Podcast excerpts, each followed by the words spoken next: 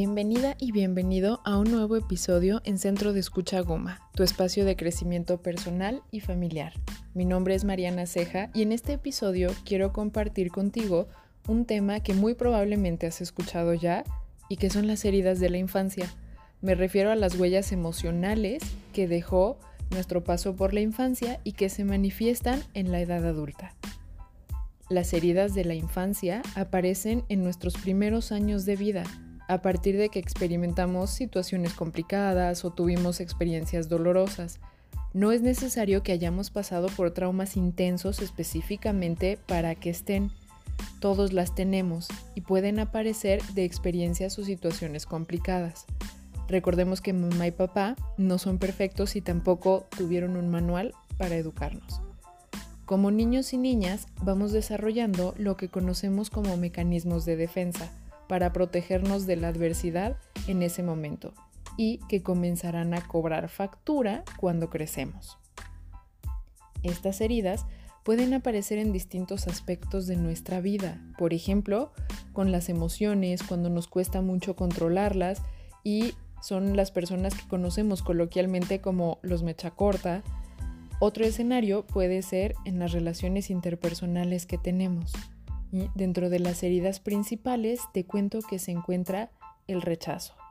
¿Qué significa? Es cuando sentimos que no fuimos lo suficientemente aceptados por la persona que nos cuidaba o que en ese momento lo interpretamos así por ciertas acciones que tenía el adulto hacia nosotras o nosotros.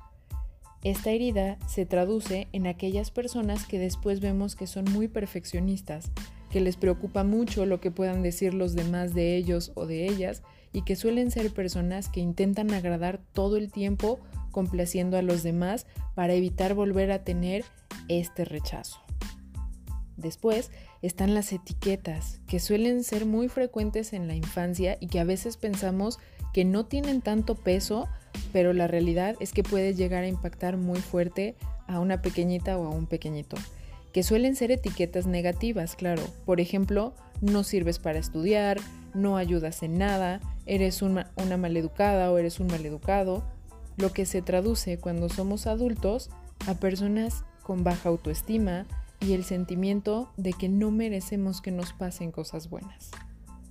Después está la famosa herida de abandono, que desafortunadamente también es común.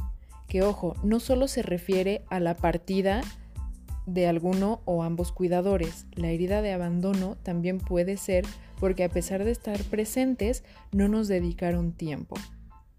Esta herida nos puede llevar a tener una necesidad constante de confirmación de que los demás nos aprecian o nos quieren.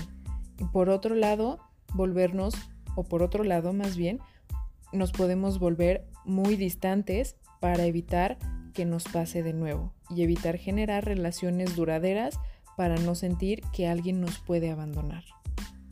Después está la herida de personas que cuando estaban a nuestro cargo fueron muy fríos emocionalmente hablando o muy estrictos, por lo que tuvimos muy poco reconocimiento y afección. Estas son personas que también se muestran distantes afectivamente y que suelen ser muy controladoras o que les molesta mucho cuando la situación o el ambiente no está bajo su control. Y finalmente tenemos la herida de traición. ¿Esto qué significa? Cuando alguien importante para nosotros tuvo una conducta que fracturó la confianza y nos dañó. Que también puede pasar en la edad adulta.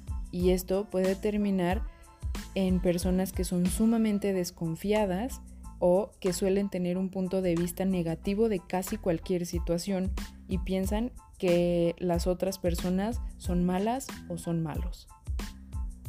Y bueno, ahora para poder trabajar estas heridas y sanarlas, la buena noticia es que no es imposible, pero sí te va a llevar un tiempo. Pero puedes empezar contactando con tus emociones. Recuerda un poco cómo era mamá y papá o tus cuidadores cuando estabas más joven. ¿Eran cálidos o eran distantes contigo? ¿Solían apoyarte cuando les contabas algo importante para ti o te rechazaban o invalidaban? ¿Cómo es la personalidad de cada uno? ¿Cómo podrías describirlos personalmente? y actualmente te identificas más con alguno o alguno de tus cuidadores. Si es así, este ejercicio te puede ser una buena introducción para identificar y conectar con tu niña o niño interior. Si identificaste algo, piensa en qué te diría esa pequeña o pequeño ahora. Siempre es importante buscar apoyo profesional que pueda brindarte herramientas para sanar. Y recuerda que si conoces a alguien que está pasando por una situación similar o tú te identificas con el tema, puedes compartir el podcast, la línea de escucha con número 33 16 04 1406 y canalizarla o canalizarlo con una de nuestras especialistas o con un especialista para poder apoyarla o apoyarlo. Y bueno, con esto nos despedimos por hoy. Mi nombre es Mariana Ceja y te recuerdo que mi teléfono es 33 37 23 61 36. Recuerda que en Centro de Escucha Guma contamos con especialistas que pueden brindarte orientación y apoyo emocional.